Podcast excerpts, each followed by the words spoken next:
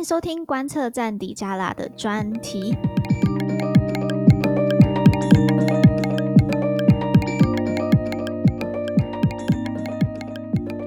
嗨，大家好，我是可心。我们今天很开心可以邀请到黑体文化的副总编辑明翰。那明翰可以先跟大家打声招呼吗？美国台湾观测站呢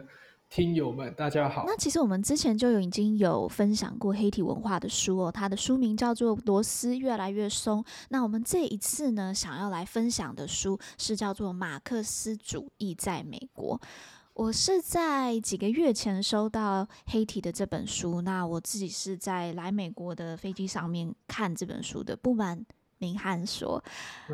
我读书的当下是蛮愤怒的，嗯。这本书先跟大家分享一下，它大致是一个美国比较右派的保守派的一个人士，一个很著名的一个主持人所写的。那他基本上就是在，嗯，你可以说批评或是在解构整个左派的思维。然后他认为这些左派呢是马克思主义在美国的渗透。如果有机会跟大家分享我的这本书的话，大家会可以看到上面就是密密麻麻的，这边圈一块，那边圈一块。因为我只要觉得哪里怪怪的，我就会赶快把它圈起来。那但我还是得说，就这本书，我觉得对我的帮助是很大的，尤其是在美国现在这个很分裂的一个状态下。前几天也发生了这个 Mar-a-Lago，呃，美国呃 FBI 搜查川普的这个住处，也让。左右派之间的对立是更加深的。那在这样的情况下，我觉得让我看到右派到底怎么看左派的，对我帮助是很大的。那呃，我们在进入到今天的讨论之前，要不要先请明翰来介绍一下你自己的背景，以及也介绍一下这本书跟这本书的作者？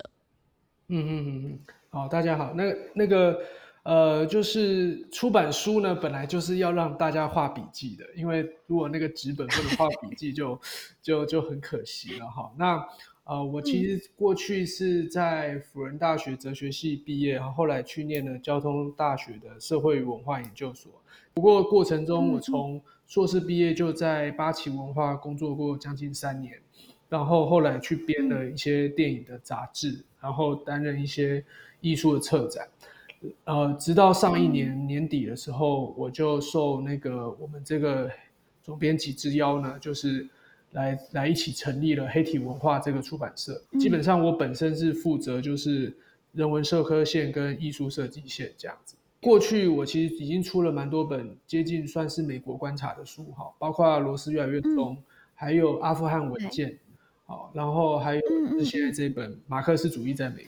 中间偏左的啊，或者是极右派 的哈，然后也有这种就是，呃，揭露美国在国际战争的场域中的一些呃可能恶行恶状的状况哈，方方面面都会呈现美国作为一个政治实体，它面临到的问题跟一些呃呃环节上出了哪些错误这样子。好，因为这几本书都会放在我们的一个书系叫黑盒子哈，那知道黑盒子就是飞机失事的时候是。要打开的，所以这几本书对我们来讲都有点类似这个味道，就是商号这个社会有什么问题这样子。所以基本上成立这个出版社呢，哈，就是想要呈现很多社会面或政治的一些呃呃重要的阶段，还有它的发展这样子。那这本书呢，马克思主义在美国，其实它原本的书名很简单，就是 America Marxism。那有点像是我其实当初原本取一个名字有点不伦不类，但是意思有道，就是带有美国特色的马克思主义。美国特色马克思，它很像中国特色的那个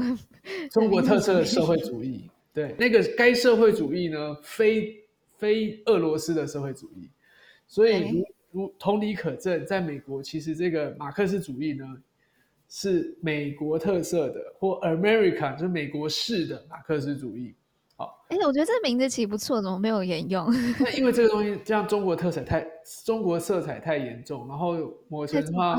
太吃那个变形的思想的口水了。嗯嗯，所以我们决定还是用一个相对中中性的一个呃所属地主义式的逻辑去陈列，就是马克思主义在美国。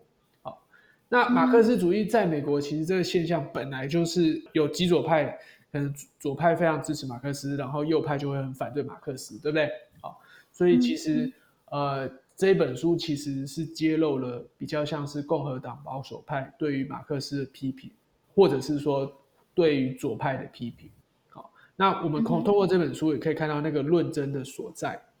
然后以及他们提出这些论点的的的的的方式。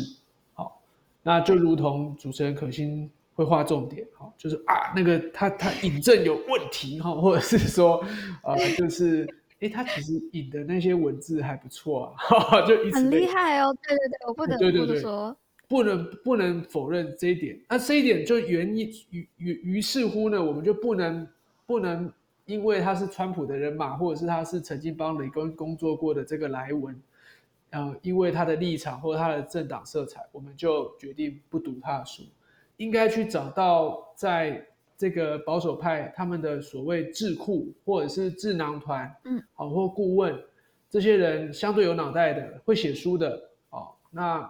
他们提出的论点，我们信不信服？我觉得出这个书的意义也在这里。这样，然后所以这个莱文呢，我稍微介绍一下，他基本上就是九零年代帮雷根政府工作过，然后后来就是川普上台的前后，他本身是在福斯电视台担任。有名的名嘴，好，应该算主持人，还不是名嘴，他不是来宾哦，他是主持人。然后后来甚至他自己还开了那个莱文自己的电视台，啊，生活节目，还有莱文 TV 这样子。那但是本质上他并不是一个可以说不学无术的名嘴，因为他自己本身是呃具有呃天普大学法法学的博士学位，然后他同时也是对于宪法的诠释哈，美国宪法的专家。好那当然，这个我在在在在座的听众，就是尤其是美国台湾观测站听友们，可能都了解宪法的美国宪法，他们如何遵从，但是在共和党那边，嗯、呃，可能过分的遵从当初所设立的宪法，仿佛就是他一直都不能改。我们之前，对我们之前有讨论过，就是原点主义这件事情，还有 Living Constitution 的这个辩论。是，是，那他基本上就是比较偏向这样的人。可是，可是这本书有趣的是，他不会一直就是念教条，他会一直去找他所反对或他引经据典，对，他会引经据典对方敌方阵营的所有句子，甚至很大段的引述这样子。所以，所以其实还蛮用功的这个人，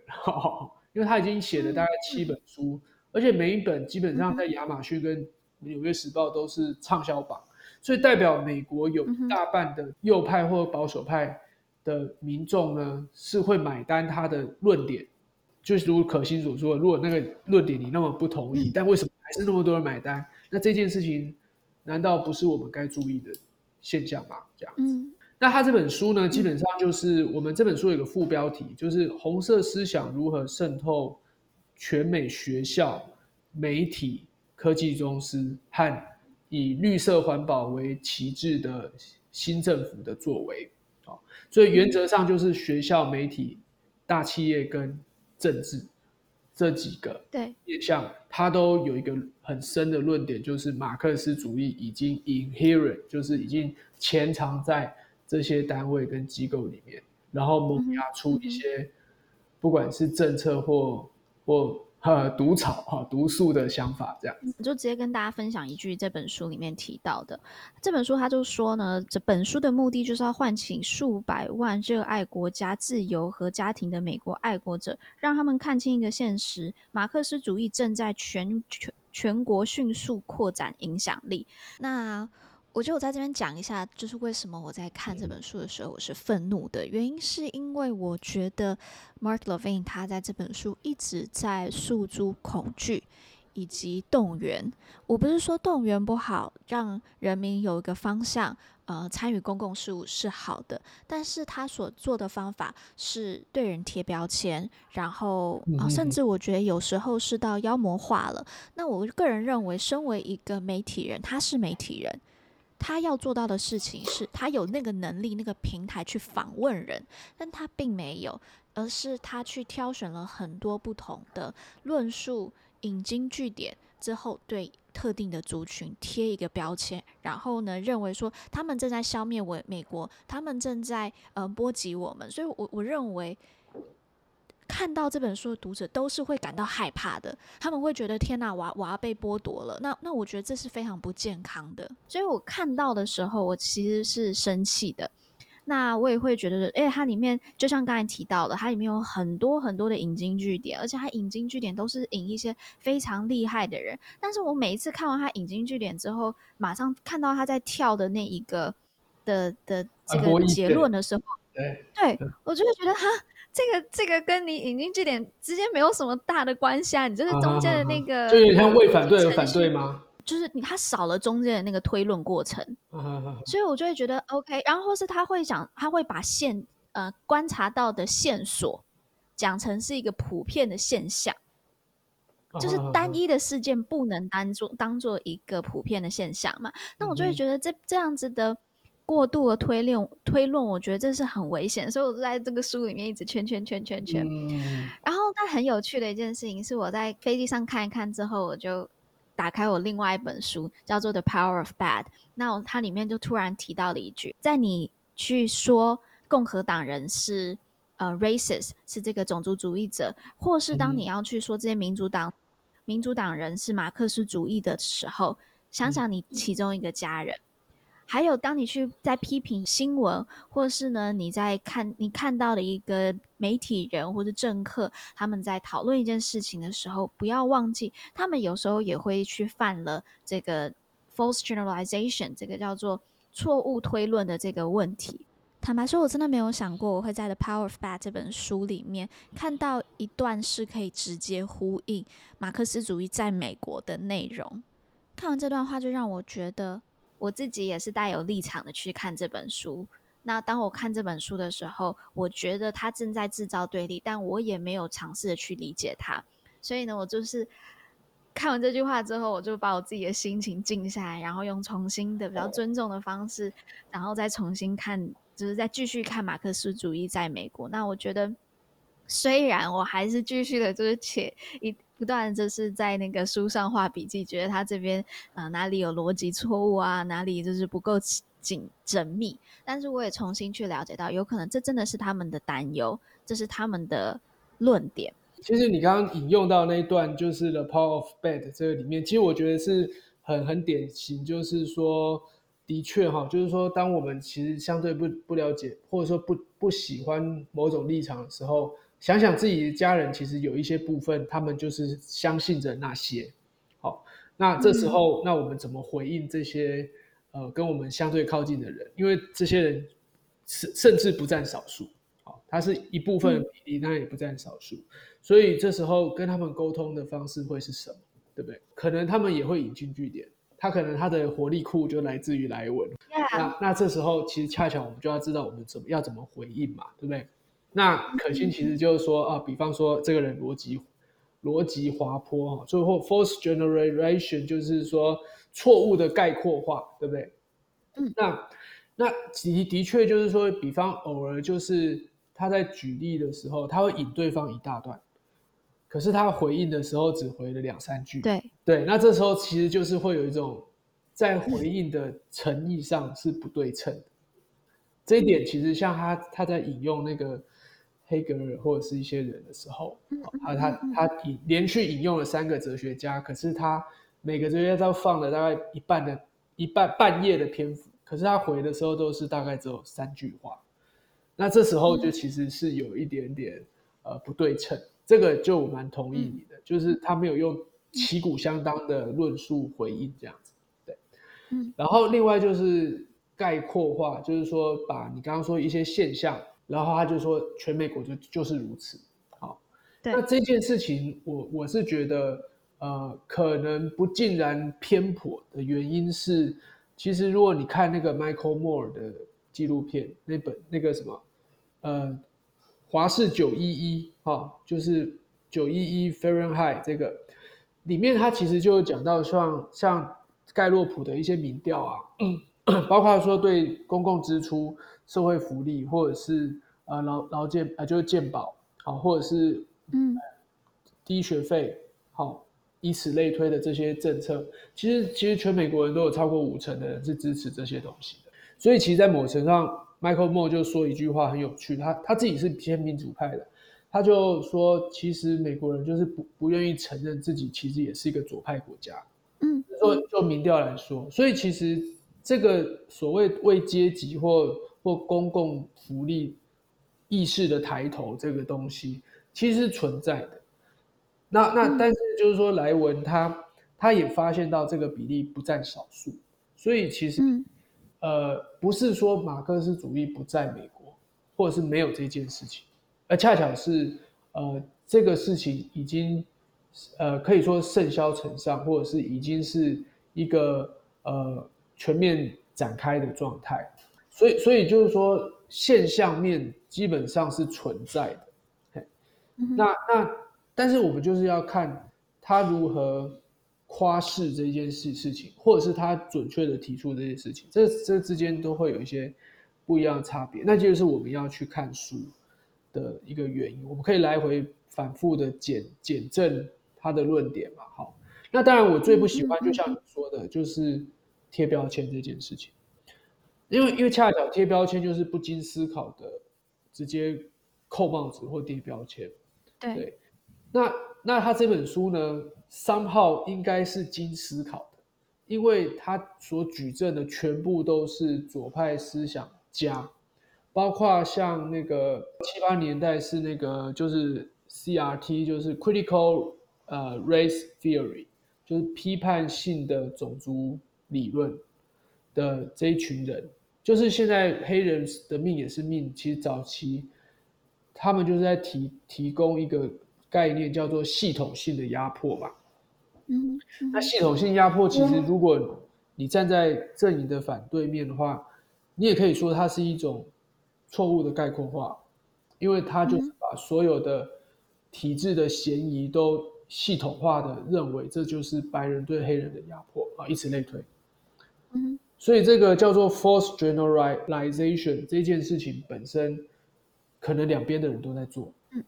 我同意明翰讲，就是其实两边都会有这样子的问题。那刚刚好就是我到了美国之后，然后有一天我就是那时候其实我正在思考一件事情是，哎。我们要来讨论马克思主义在美国这本书，那我要怎么来讨论？那刚好我就走进了书店，是一个 DC 很有名的书店。然后进去之后，我就在就是书架上面看到一本书，那这本书叫做《They Want to Kill Americans》，他们想要杀了美国人。然后我那时候看到，想说天哪，怎么有这么就是激进的一个书名？然后拿起来看之后，发现啊，它其实就是我觉得它有一点是。就是马克思主义在美国的相反，就他是由另外一个左派的人，然后批评右派的人说，他这些右派的人要把美国给杀了。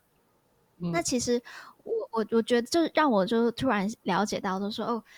嗯、我我是一个我自己知道我自己可能是一个偏自由派，虽然我是支持资本主义，但是我可能在某些部分上面会被人家贴上是自由派标签的人。但是我突然觉得，哎，怎么？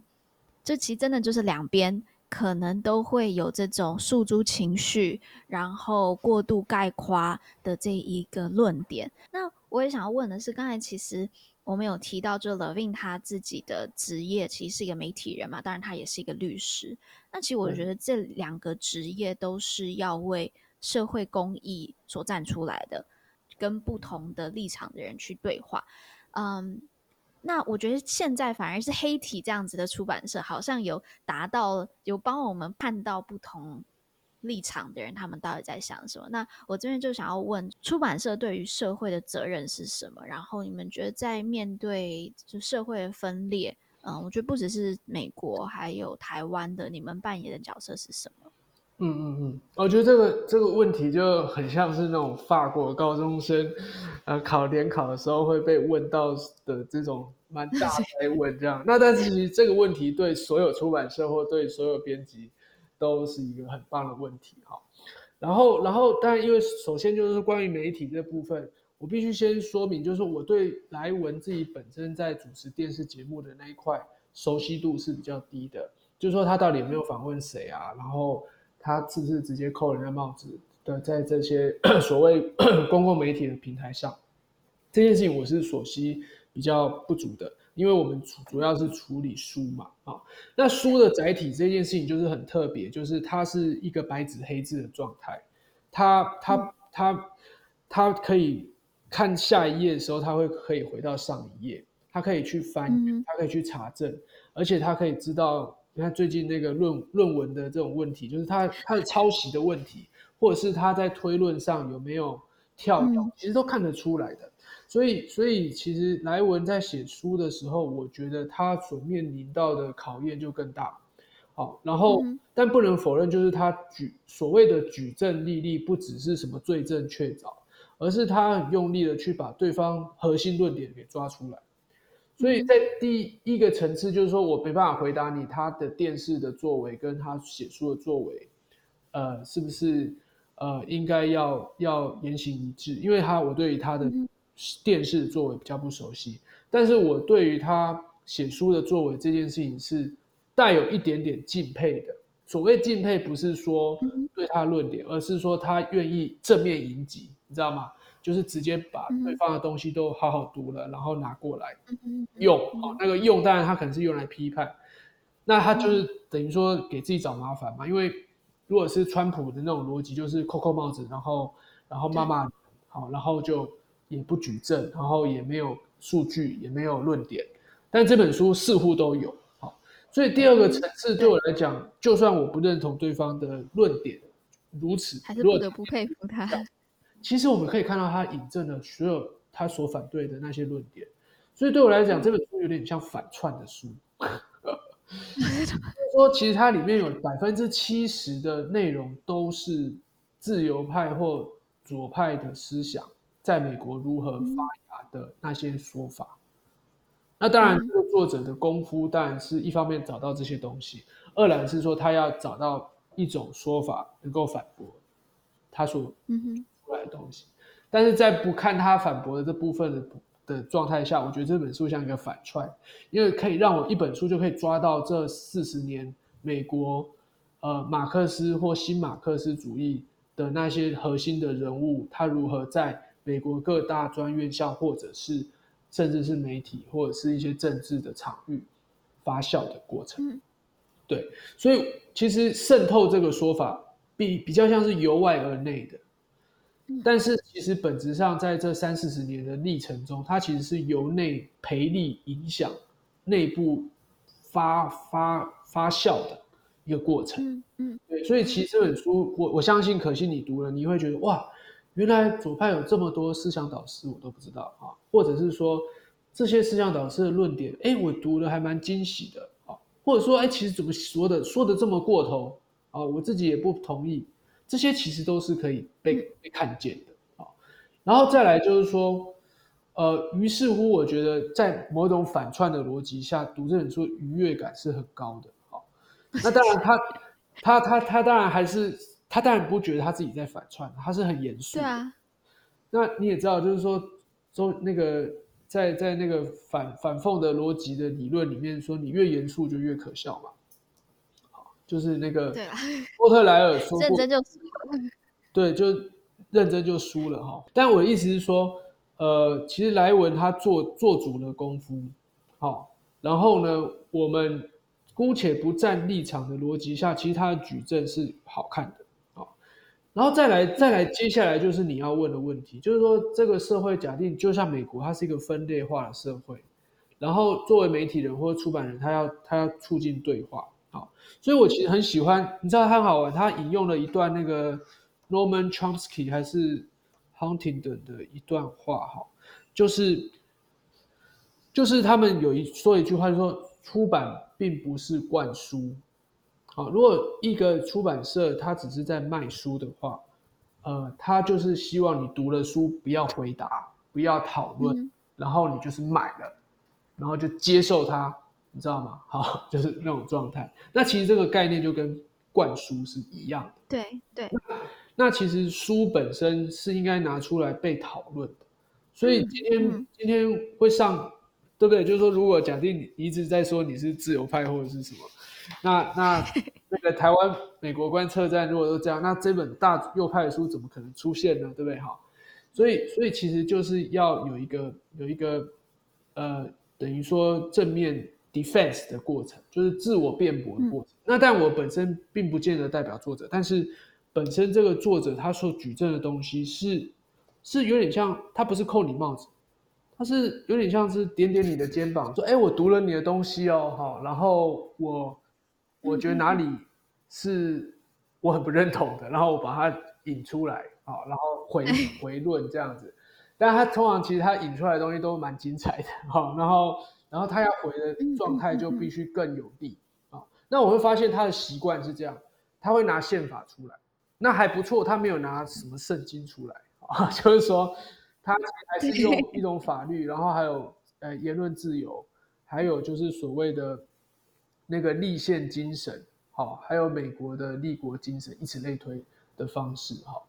然后，然后其实很好玩，前一阵子我看那个就是裴洛西之前有一些早期的一些影音，裴洛西是民主派嘛，但是。他就说我是资本主义者，好，对，好，就是这一类的，就是其实都那个光谱其实是不是其实很复杂的，对，所以所以就是这个点点你的肩膀，某个程度上就是说我有读你的东西哦，好，然后我怎么我怎么见解，然后诉诸白纸黑字，好，那对我们这种海外读者来说，就是、嗯、哦，原来美国发生这些现象，然后美国这么撕裂，嗯、你看最近美国要其中选举。好，然后而且其实他们那个现在总统大选那个票数都非常的五五坡，对不对？接近。对，所以它其实严格来说真的是撕裂到一个最两半，就被被拆成两半的状态。所以，所以这本书可以说是另外一大半，嗯、而且具有理论基础或带有理论兴趣的一个呃蛮厚重的书。我想大家都呃可以很清楚的看到。美国现在，我们大家都说是 United States of America，但我们也知道，呃，现在碰到是 the divided States of America。那我想要问的事情是，其实我个人的观察就是在两边生活，我觉得台湾的分裂没有到美国这么严重。虽然我们有可能有，呃，意识形态上面或是在呃族群民族认同上面，我们有不同的这个想法，但我个人其实我的感受是。嗯，但有可能这是比较个人的感受啦，是没有像美国这么严重的。那我比较好奇的事情是，你看认为是从台湾的角度，为什么我们要在意美国的分裂？那在他们去了解美国的分裂，对我们台湾，我们可以得到什么吗？嗯，好，呃，就是我觉得台湾跟这本书的议题上的亲缘性大概有两个。一个当然就是说，因为莱文本身是雷根或川、嗯、川普的这个系统，然后因为你知道川普就是只信任福斯电视台嘛，好，那所以然后然后所以在在如果就比较靠近的年年代来说的话，呃，台湾其实当初川普在在竞选或者是呃争取连任的时候，这些过程就是他呃在台湾算是全世界统计下来，台湾算挺川普最多的 一个地地。对，然后，然后，所以这时候我就会好奇说，哎，那那你们到底知道川普背后所代表的想法是什么吗？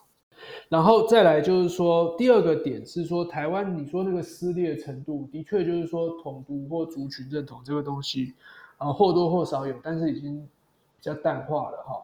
那但是如果我们把它讲的比较激激烈一点的话，其实还有另外一个路数，就是所谓的反共跟反帝。好，反反共产党跟反帝国主义，那反帝当然就是相对反美嘛。其实这也很有趣，嗯、因为如果是反反帝的话，其实不管是拜登或川普都一样，哈，就是美国帝国主义这样子。然后，然后，但是反共呢，就是就会是反左派思想，然后反共产党、反中国这样子。所以这两股力量其实是存在的。就说反帝的可能会比较左，嗯、反左的反就是反共的。